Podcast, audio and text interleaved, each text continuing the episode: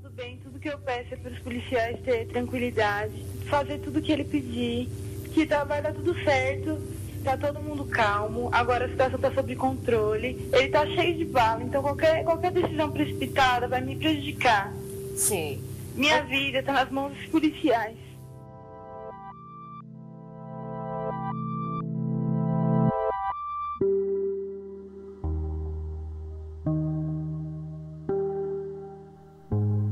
Memórias, uma série do podcast Vida de Jornalista. Aqui a gente volta ao passado para reviver coberturas históricas do jornalismo brasileiro, conversando com quem esteve lá ou, no caso específico desse episódio, conversando com quem se dedicou a estudar e a discutir a atuação da imprensa. Hoje o nosso tema é o caso Eloá, um sequestro em 2008 em Santo André, no ABC Paulista, que durou quatro dias, com a mídia em peso cobrindo tudo ao vivo e terminou de maneira trágica. A nossa convidada é a cineasta Lívia Pérez, diretora do documentário Quem Matou Eloá todos os canais passando aquele crime, noticiando aquele crime. O próprio sequestrador assistia, nos autos do processo isso também consta, né? Que eles assistiam a, a cobertura do próprio evento que eles estavam protagonizando, né? Do próprio crime que estava acontecendo, eles assistiam isso, muitas vezes ao vivo, né? É um crime clássico de violência contra a mulher, cujo desfecho muito provavelmente seria a morte da Eloá. 18 horas. Já dura 55 horas. Quatro dias de sequestro. Exclusivo. Nós estamos ao vivo. Botar em nome da sua família, porque sua mãe está desesperada, quer saber se está tudo bem, é só isso. Exclusivo. Não tem esse direito. O jovem tem 22 anos. É uma entrevista reveladora. Mas você vai descer e a gente vai deixar isso aqui claro para o Brasil inteiro. Doa quem doer. E a qualquer momento. Nos próximos minutos. A mãe está na expectativa de que ele saia. O Brasil inteiro está rezando por vocês dois. O brasileiro não tirou os olhos da televisão televisão na expectativa para o desfecho do caso. Lindenberg, se você estiver assistindo a gente, por favor, faça esse gesto, faça a prova das meninas, simplesmente acenar qualquer sinal para mostrar que está tudo bem. São imagens exclusivas, ângulo que ninguém tem. Você não viu essas imagens em nenhum outro canal. Esses áudios que você está ouvindo, não fui eu que tive esse trabalho cuidadoso de garimpar, de editar as gravações. Essa é a abertura de um documentário em curta-metragem de 2015 chamado Quem Matou Eloá, um filme que se debruça sobre a atuação da imprensa durante um dos casos mais conhecidos de sequestro que o Brasil já viu. E viu em todos os detalhes, porque a mídia mostrou tudo ao vivo ao longo de quatro dias, quando duas adolescentes de 15 anos, a Eloá Cristina Pimentel e a Nayara Rodrigues da Silva, foram mantidas sob cárcere privado dentro de um apartamento no bloco 24 de um conjunto habitacional na Rua dos Dominicanos, na periferia de Santo André, na região do Grande ABC. O sequestrador era o ex-namorado da Eloá, o Lindenberg Alves, que tinha 22 anos. Ele estava armado e invadiu o apartamento no dia 13 de outubro de 2008, uma segunda-feira, por volta de uma e meia da tarde. Estavam lá dentro a Eloá, a Nayara e mais dois amigos. Esses dois adolescentes foram liberados ainda no primeiro dia. A Nayara chegou a sair, depois voltou para o cativeiro. Uma história inacreditável que a gente vai lembrar daqui a pouco.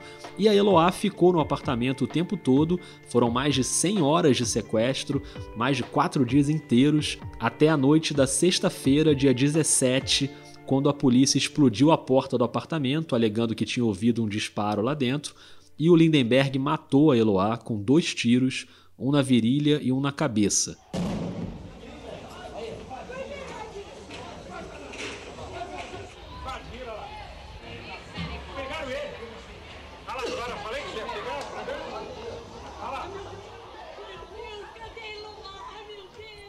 Esse caso teve muita repercussão na época e assim que eu anunciei que eu ia fazer a série Memórias, recordando as coberturas passadas, muita gente pediu o caso Eloá. É uma história muito marcante.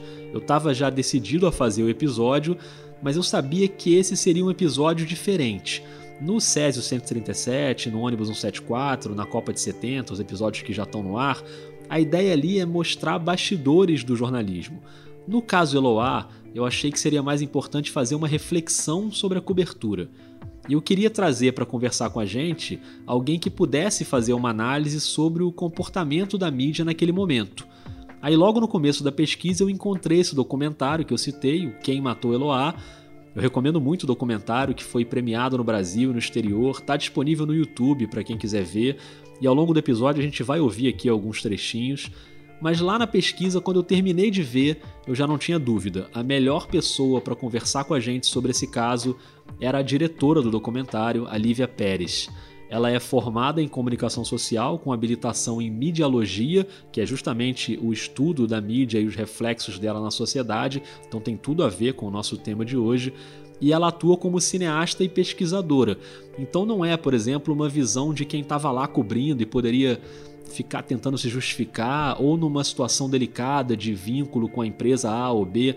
Nada disso. É uma visão, acima de tudo, humanista, uma visão cuidadosa com a vítima e, claro, uma visão crítica. Eu entrei em contato com a Lívia, nós trocamos alguns e-mails, combinamos a nossa conversa em São Paulo e eu fui para lá.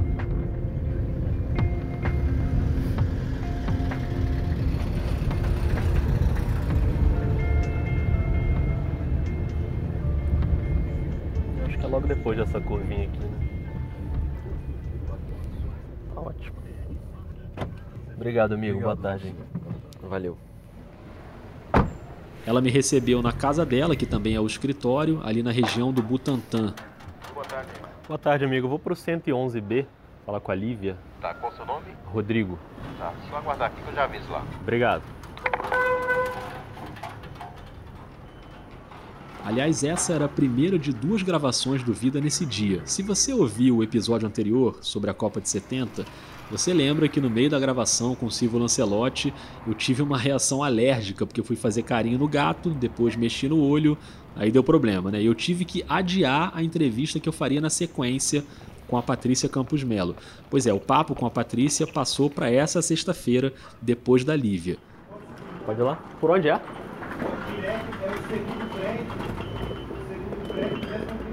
Segundo prédio. Obrigado. Então vamos lá, e você que está ouvindo, vem comigo para essa conversa. A casa não é minha não, mas eu tô te convidando. A gente ficou ali na sala, a Lívia estava no sofá com uma parede azul bem bonita atrás dela e claro, o gato circulando ali com a gente. Eu juro que eu adoro gato, mas dessa vez eu achei melhor não fazer carinho no gato, que eu estava meio traumatizado.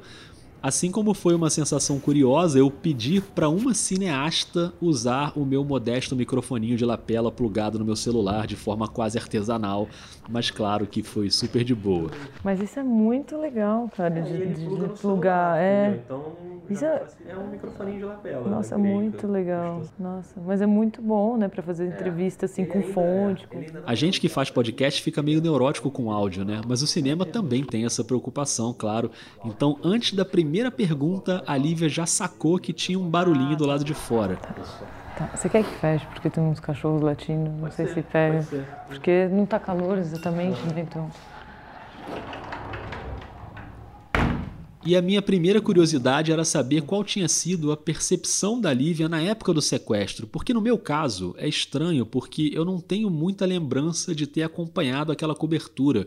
Eu fiquei tentando puxar pela memória se eu estava em alguma viagem ou envolvido em algum trabalho naquela semana especificamente, mas sinceramente eu não me lembro. Só depois eu lembro, claro, de ter me informado melhor sobre o que aconteceu. A repercussão foi muito grande, mas eu não tenho a lembrança de ter ficado em frente à TV ali grudado acompanhando tudo ao vivo.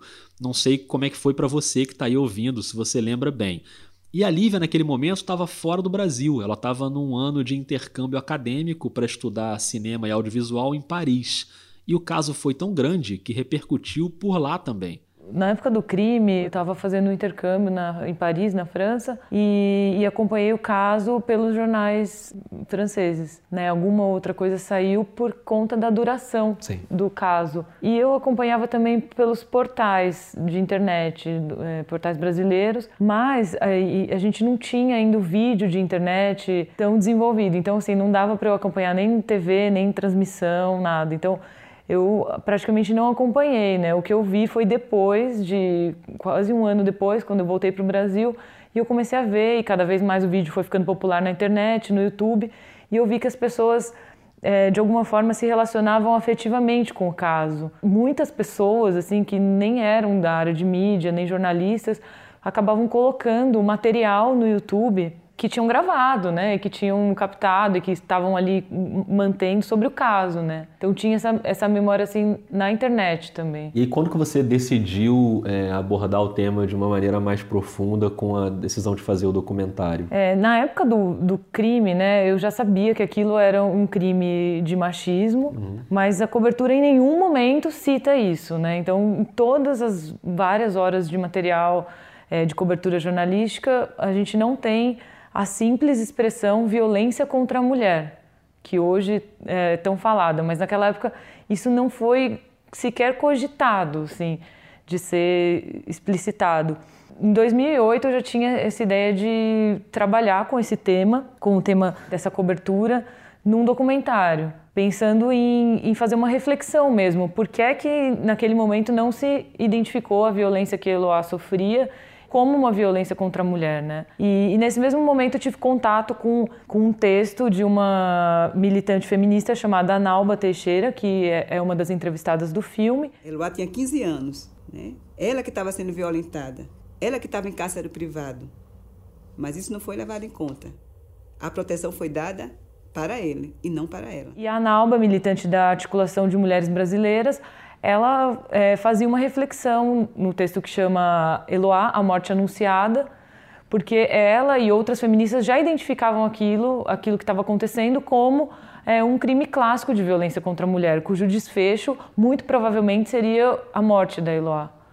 Né? Então ela se questionava por que, que a sociedade, por que, que a mídia, por que, que os jornalistas e por que, que a polícia não entendia esse crime como um crime de violência contra a mulher, né? Tratava como um crime de amor, um crime passional. Enfim. É, pois é, todas essas expressões que, que em 2008 já estavam muito é, fora de moda, que já estavam ultrapassadas, voltaram e as pessoas, é, a, a, mídia começou a usá-las, inclusive, né? E aí, como é que você decidiu pelo formato de colocar imagens para as pessoas reverem e comentarem ali em cima? Por que, que você escolheu esse formato? É, eu já sabia que seria um filme muito utilizando material de arquivo, né, por conta do caso. Mas tem um cineasta que eu gosto muito que se chama Harun Farok, é, ele era alemão, e documentarista. Esse é o Harun Farok no filme Fogo Inextinguível de 1969 sobre a Guerra do Vietnã, e ele usa uma imagem bem forte nesse filme para ilustrar o efeito do napalm que os americanos usavam nos bombardeios, e tem uma hora que ele pega um cigarro aceso e queima o próprio braço. Para quem quiser saber mais sobre ele, rolou esse ano uma exposição no Instituto Moreira Salles. A exposição já terminou, mas no site do IMS ainda está no ar um material bem interessante. Dá para encontrar pesquisando por IMS Harun Farok. O nome dele se escreve H-A-R-U-N F-A-R-O-C-K-I. E ele faz, usa muito esse método de revisitar as imagens, né? E de colocar em questão também a força do nosso olhar. Então, de pensar o que, que nós estamos olhando e com qual tipo de mídia nós estamos relacionando. Então, a minha ideia era que pessoas, mulheres principalmente, pudessem se relacionar com aquele material de novo e é, fazer uma reflexão sobre o que foi a feitura daquele material, né? Por que, que se cobriu desse jeito? Por que, que se enalteceu o sequestrador? Por que, que não, não se identificou que era violência contra a mulher? E o documentário reúne quatro mulheres e um homem revendo as imagens da cobertura e passando as suas impressões sobre o caso. Eu queria que as entrevistadas fossem pessoas que conseguissem dar conta de várias vertentes, né, que eu achava que tinham sido problemáticas no caso. Então eu queria, por exemplo, pessoas que militantes feministas que pudessem ter uma visão crítica sobre o, a questão da violência contra a mulher, né, que é gritante no Brasil. Fica mais interessante a história, no mau sentido, dizer que um bom moço matou uma mulher. Aí você fica querendo entender o porquê da história e normalmente a imprensa conduz você a achar que a mulher fez algo de errado. Eu também queria alguém que fosse da área de direito. Então tem uma, uma defensora do pública que também vem explicar. E talvez aí também esteja a importância de hoje a gente ter que ter um tipo penal né, que fale especificamente sobre matar mulheres. E ainda eu queria que tivesse uma especialista de mídia para falar sobre isso, que é a Esther Hamburger, que está no filme também. No que a gente vê na televisão, a gente sabe mais do que faz o Lindenberg do, do que do que faz a Eloá. A Eloá parece que não existe, ela é uma decorrência do Lindenberg. É, as mulheres, elas são especialistas que podem aportar um, uma nova visão, um novo olhar sobre aquela cobertura de mídia. E além disso, existe um homem que é uma pessoa que foi uma testemunha ocular e estava no lugar, que é o, o Augusto Rossini, né, procurador. Falei, olha, coronel, não dá. Esse rapaz aí, o desfecho, o desfecho vai ser muito grave.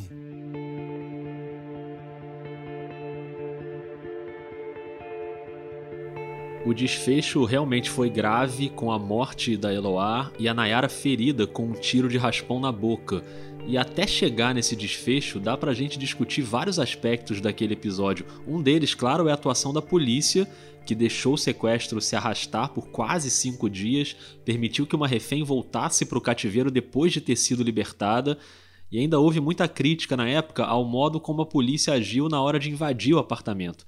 Mas o que interessa mais para a gente aqui, claro, é como o jornalismo se comportou durante aqueles dias.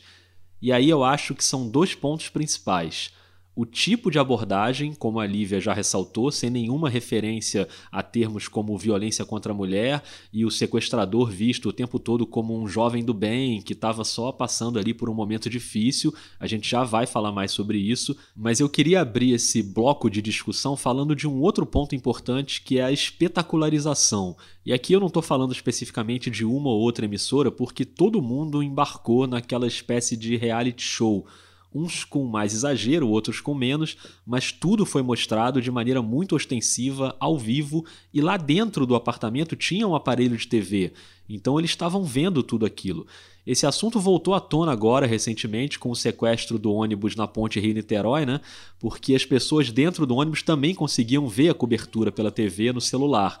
E os jornalistas dando todas as informações sobre a operação policial, os atiradores de elite, tudo ao vivo também. O Coronel Mauro Frias, Relações Públicas da Polícia Militar, já na linha conosco para falar sobre as atualizações dessa ocorrência em andamento desde as 5 e meia da manhã, os agentes do BOP ainda negociando para retirada. É, então, muita gente vendo aquela ação na ponte levantou esse debate do quanto o jornalismo poderia ter pisado um pouquinho no freio com as informações enquanto o sequestro estava em andamento e ao mesmo tempo aquele dilema de você ter a informação na mão e não poder publicar, qual protocolo de ação jornalística você tem que seguir num momento como esse. Só que o caso Eloá teve essa questão elevada a um outro nível. Ali a gente tinha, por exemplo, várias emissoras de TV entrevistando o sequestrador ao vivo em rede nacional, apresentadores tentando mediar o caso, num papel que claramente não era o papel do jornalismo e tudo com a permissão da polícia. Nossa produção já teve um contato com o Lindenberg, também com a Nayara e com a Eloá, ok? E nesse contato, o Lindenberg declarou que vai se entregar a qualquer momento. Isso está para acontecer. Você disse que não quer mais saber dela, então vamos botar um ponto final direito nisso. Todo mundo sai são e salva dessa história. Tudo, tudo dá certo. Ninguém quer te fazer mal nenhum aqui fora. Tá todo mundo entendendo que você não é um marginal, que você não é um bandido, que você não é um assassino, que você sempre foi um cara bom. É o que a sua irmã está dizendo. Todos os amigos estão dizendo. O pessoal que te conhece também está falando que você sempre foi calmo, sempre foi trabalhador, sempre foi um cara legal, que o que você está fazendo hoje deve ser um surto que você está passando, uma crise emocional muito séria. Mas você, de qualquer maneira, mesmo em crise, você está se segurando, você está fazendo as coisas ah, com, com um certo critério, você está liberando as pessoas, você não está fazendo mal para ninguém. Então, já dá um final para essa história que seja todo mundo são e salvo, inclusive você, inclusive você. Agora, querido, por que, que você tomou essa atitude? Foi desespero, ciúmes? O que, que foi? Desespero, tipo, desespero. Se tiver desesperado, eu dar um tiro na minha cara e já é. Tô sem sentimento nenhum, tô frio pra cá. Não, mas fica tranquilo. Procura, procura, eu sei que é difícil, mas procura se acalmar.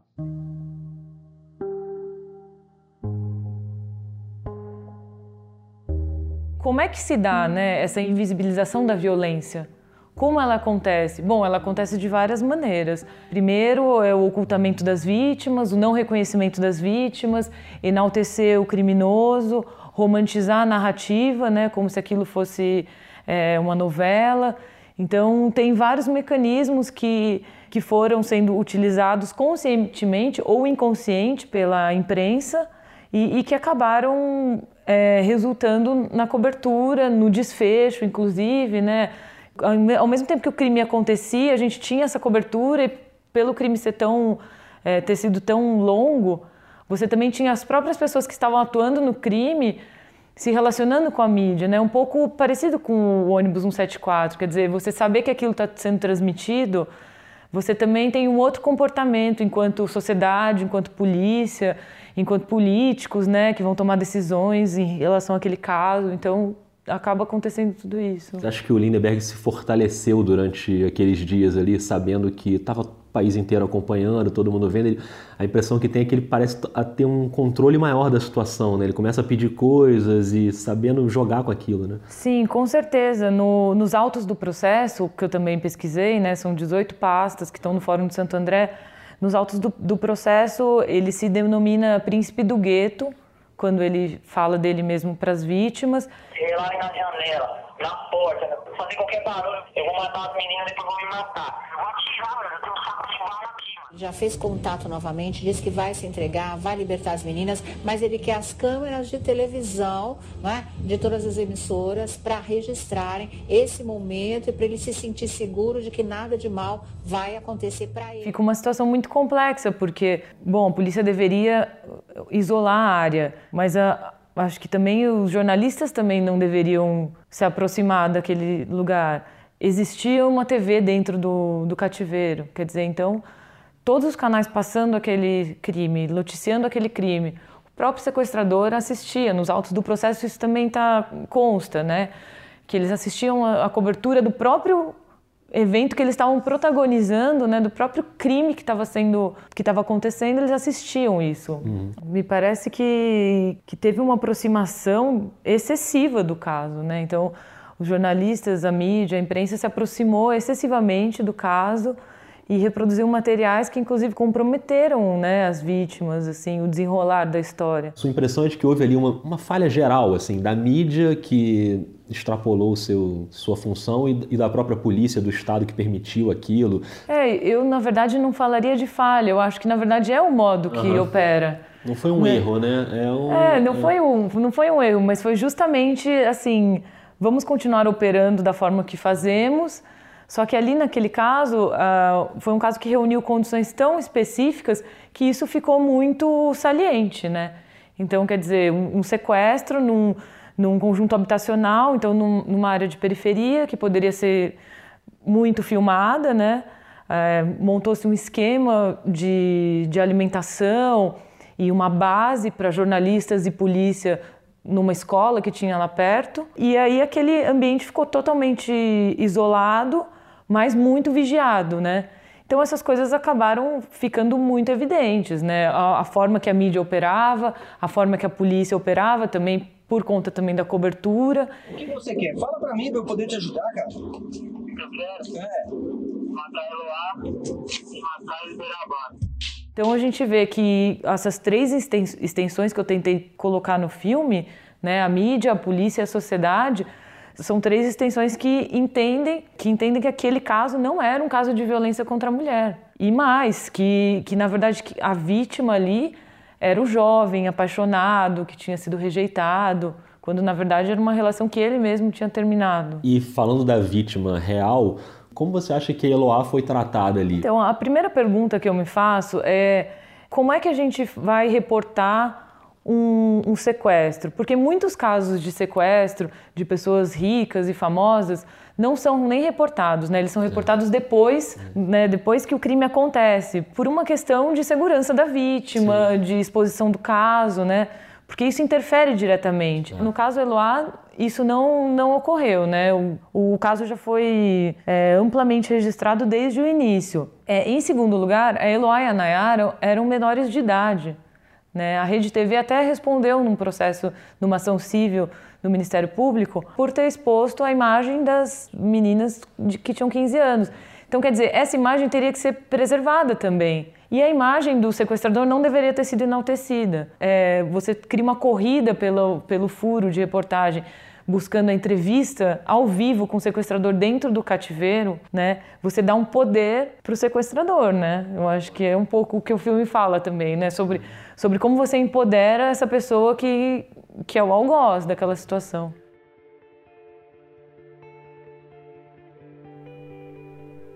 Esse empoderamento do algoz que a Lívia cita passa por um discurso que, em vez de tratar Eloá como vítima, transfere essa condição de vítima para o Lindenberg. E aí é uma coleção de elogios para ele o tempo inteiro, um tratamento inclusive bem diferente do que a gente costuma ver quando é, por exemplo, um assalto ou um crime praticado por um jovem negro morador de favela ou morador de rua.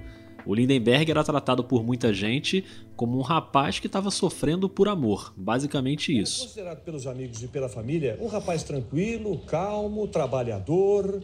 Menino trabalhador, acabou se desesperando, problema de relacionamento, já conversou com a menina, já passou 100 horas com ela, agora pode se entregar e vai ter todas as garantias de segurança. E no meio de tudo isso, os programas da tarde querendo preencher todo o seu tempo ali com aquele assunto, isso acabou criando declarações como a de um advogado que era comentarista no programa da Sônia Abrão. Ele tem uma fala que está no documentário da Lívia e é uma das falas que mais chamam a atenção de quem está analisando o caso. Vamos falar do que espera o Lindenberg aqui fora. Boa tarde, viu, doutora Limar? Prazer tê-la aqui novamente. e com a sua experiência, nos orientar aí sobre o que vai acontecer daqui para frente, para que a gente possa ter uma ideia. Bom, claro. eu sou muito otimista, né? Uhum. Eu espero que isso termine assim em pizza, né? E num Hum. casamento futuro entre ele Uhum. e a namorada apaixonada dele, né? Certo. Ele tá passando uma fase momentânea, né? Ele também tem perdido a motivação de viver, Uhum. porque um rapaz jovem, quando se apaixona, muitas vezes se desequilibra, que é o caso do- Radicaliza é. mesmo, né? Então, mas isso vai terminar realmente em, em Hum. um final feliz, graças a Deus, eu tenho plena certeza e convicção. É um primeiro que é um, um advogado, né, num programa que passa de tarde. Então, muitas meninas podem ter assistido esse programa, né, ter visto isso e quer dizer, você causa um impacto na, na audiência, né?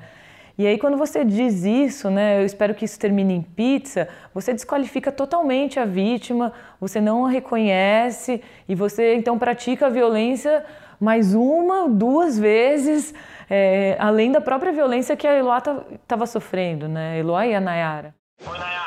Tudo bom? Tá melhor já? Tô. Você tá calmo aí? Tudo calmo. Você vai fazer mesmo tudo isso que você tá falando? Confio.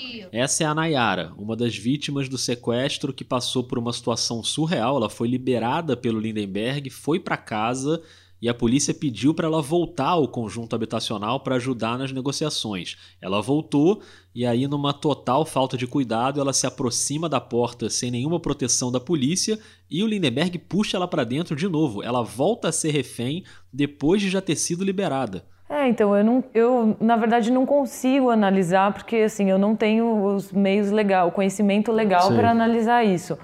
Mas eu acho bastante estranho, né, que uma menor de idade, um- uma menina de 15 anos tenha sido permitido que ela fizesse isso, né, né, que ela negociasse de forma tão próxima. E sem nenhum, sem nenhum aparato de proteção, né? Tanto que o caso dela também poderia ter terminado de forma trágica, né? É, isso que os especialistas em segurança ou em conflito ou mediação, né, falam, né? Que realmente teria que ter essa figura do escudo, né? Ela não poderia se aproximar. É, mas o, o fato é que a, a Nayara, ela foi, é, ela foi trazida da casa dela, né? Ela estava dormindo na casa da avó dela e aí a, a polícia foi até lá, trouxe ela para a cena do crime para que ela auxiliasse na, na negociação. Até aí eu acho que, que existe esse procedimento mesmo. Mas aí os especialistas de segurança falam, e aí eu não consigo afirmar, mas eles dizem que realmente teria que ter alguns outros cuidados que ali, no caso, não foram seguidos. né? Por sorte, a Nayara sobreviveu ao sequestro, e eu digo sorte porque ela levou um tiro quando a polícia invadiu o apartamento.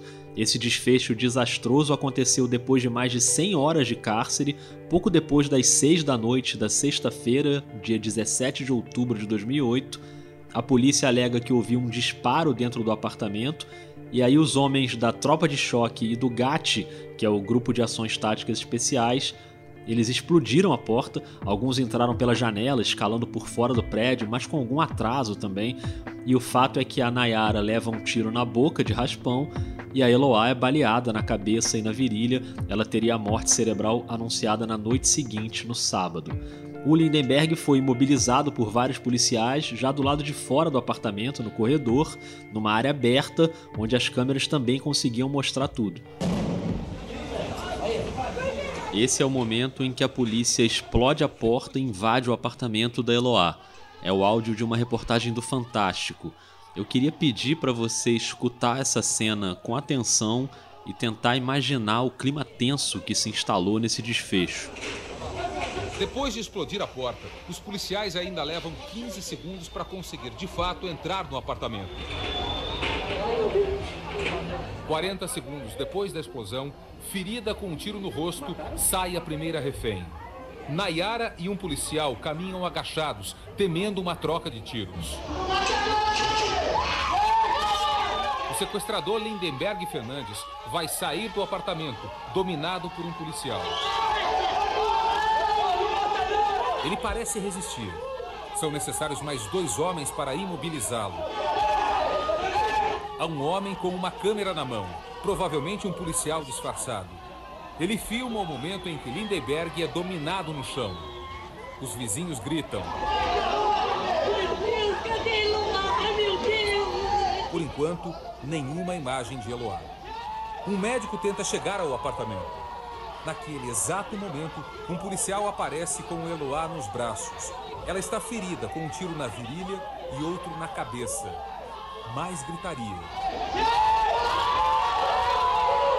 O sequestrador continua no chão e é pisado.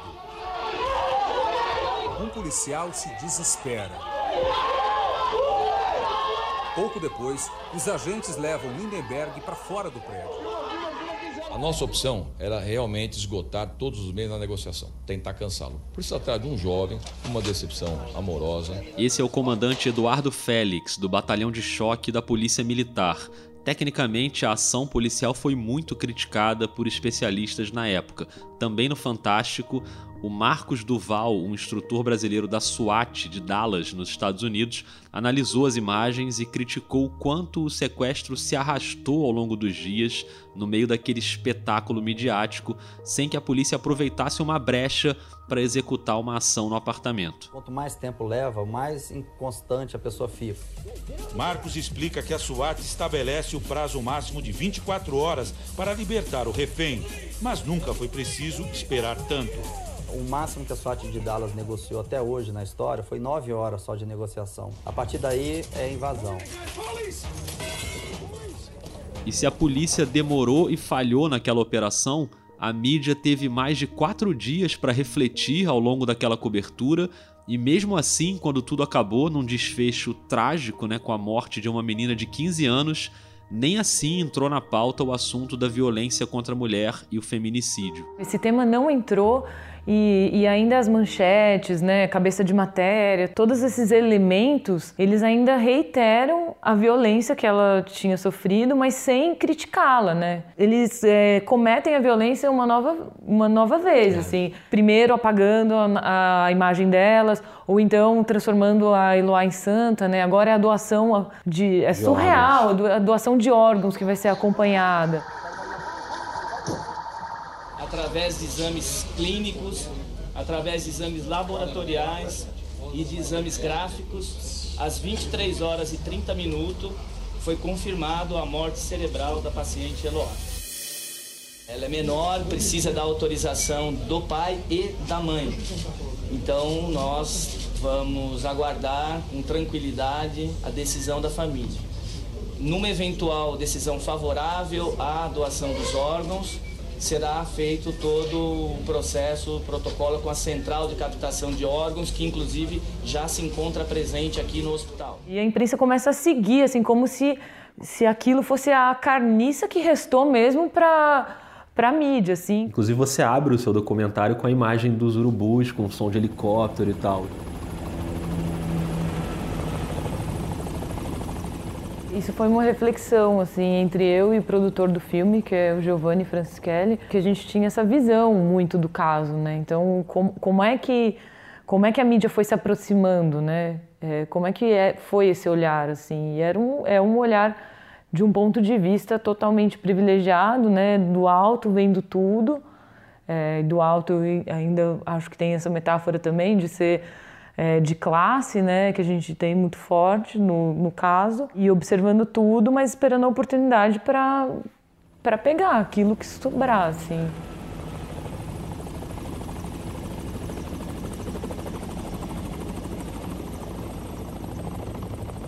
Depois de imobilizado pelos policiais, o Lindenberg foi levado para uma delegacia em Santo André, depois para a cadeia pública e durante a madrugada foi transferido para São Paulo. Mais de três anos depois, em fevereiro de 2012, ele foi a júri popular num julgamento que durou quatro dias e a sentença, que foi lida pela juíza Milena Dias, foi transmitida ao vivo por várias emissoras de TV. Submetido a julgamento nessa data, o colendo Conselho de Sentença reconheceu que o réu Lindenberg Alves Fernandes praticou o crime de homicídio qualificado pelo motivo torpe e recurso que dificultou a defesa da vítima, vítima Eloá Cristina Pimentel da Silva. O crime de homicídio tentado qualificado pelo motivo torpe e recurso que dificultou a defesa da vítima, vítima Nayara Rodrigues da Silva. O crime de homicídio qualificado tentado, vítima Atos Antônio Valeriano. Cinco crimes de cárcere privado e quatro crimes de disparo de arma de fogo. O Lindenberg foi condenado a 98 anos e 10 meses de prisão, mas em 2013 essa pena foi reduzida para 39 anos e 3 meses em regime fechado, e hoje ele cumpre a pena na penitenciária de Tremembé, no Vale do Paraíba, em São Paulo. Lindenberg Alves, que matou a ex-namorada Eloá Pimentel em 2008, trabalha nesta outra fábrica. Outros criminosos conhecidos já passaram por esta cadeia o médico Roger Abdelmaci, condenado a 181 anos por dezenas de estupros de pacientes, e o jornalista Pimenta Neves, que matou a ex-namorada Sandra Gomide. E hoje, mais de uma década depois, o que, que a gente aprendeu? E mais uma vez eu convido você que está ouvindo para fazer um exercício. Se acontecesse um caso como esse hoje, um ato de violência contra a mulher se estendendo ao longo de vários dias, como a mídia se comportaria?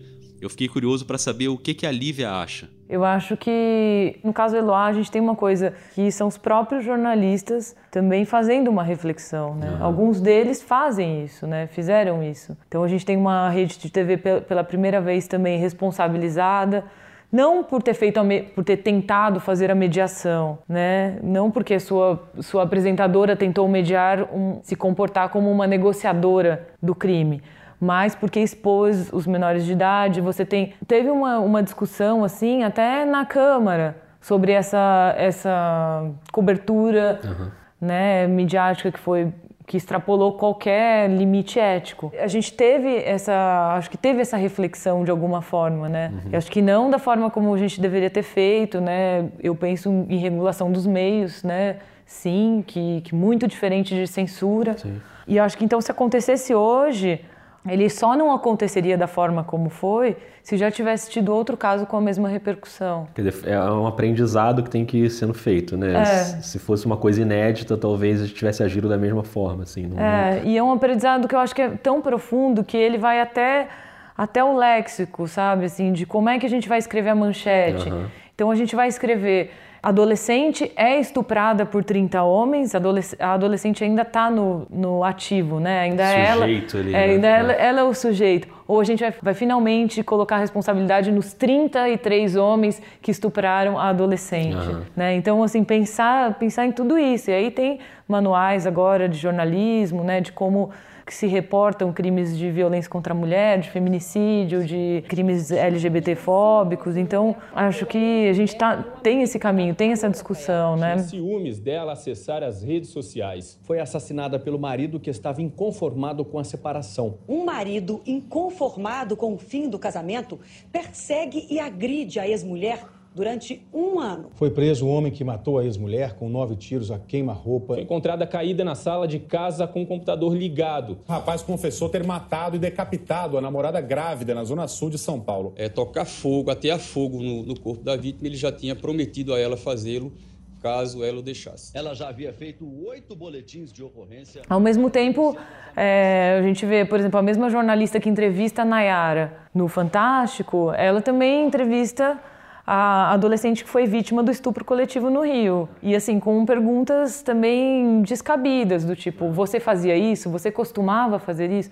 Quer dizer, são, é o tipo de pergunta que, em hipótese alguma, vítima deve ser questionada, né? Você acha que hoje, por exemplo, a sociedade cobraria mais da imprensa com os movimentos feministas mais fortalecidos e um retorno e uma atuação mais firme, assim? Você acha que a sociedade deixaria passar, por exemplo, o fato de não se falar em violência contra a mulher? Né? Ou você acha, acha que haveria uma cobrança maior? Eu acho. Eu acho que a gente sempre tem que estar muito vigilante, né? No caso, por exemplo, um caso que foi muito emblemático, que foi o da Angela Diniz, uhum. né? Que foi quando as mulheres foram para a rua mesmo é, para dizer que não existia crime passional, né? Que existia uma outra coisa que era um crime de machismo, um crime de violência contra a mulher. Sobre o assassinato da Ângela Diniz, vale um aviso. Tá no forno um podcast da Rádio Novelo a respeito desse caso, uma série de episódios.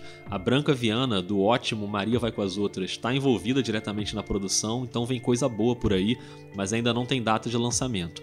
Para quem não lembra ou não sabe, esse caso ficou conhecido como o caso Doca Street, que foi o assassino. Ele matou a Ângela com três tiros no rosto e um na nuca na casa que eles tinham em Búzios, no estado do Rio. E no primeiro julgamento ele pegou uma pena ridícula de dois anos, ainda com direito à suspensão condicional. O assassinato acabou tendo um efeito inesperado, despertou a consciência da população para a impunidade de homens que matam ou cometem violência contra mulheres. A tese alegada pelos advogados de legítima defesa da honra foi questionada. Entre 1979 e 81, Doca foi julgado duas vezes pelo crime que nunca negou. No segundo julgamento, ele recebeu uma pena maior, 15 anos.